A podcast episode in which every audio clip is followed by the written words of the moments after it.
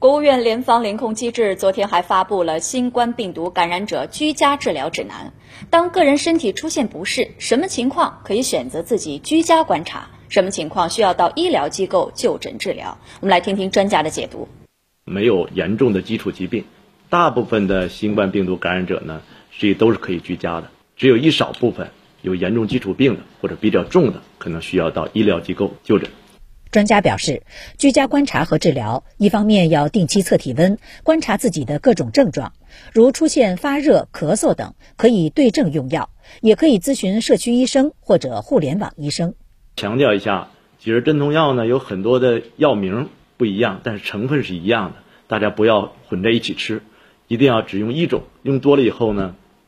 比如说像对乙酰氨基酚这类药物，吃多了以后呢，会造成。一系列不良反应，抗菌药使用呢，也容易出现菌群失调啊、二重感染的风险等等这些。那再有一点呢，我们说这个呃有基础病的人群，那基础病的用药也需要保证。这个因为很多基础病的老人呢，这些居家的时候，那么也要继续用药，不要断药。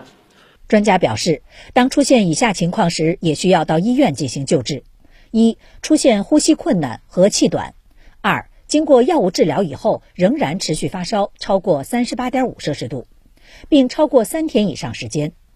三、原有的基础病加重，用药难以控制；四、儿童出现嗜睡、呕吐、腹泻、拒食等等，治疗以后不缓解，并超过两天以上时间；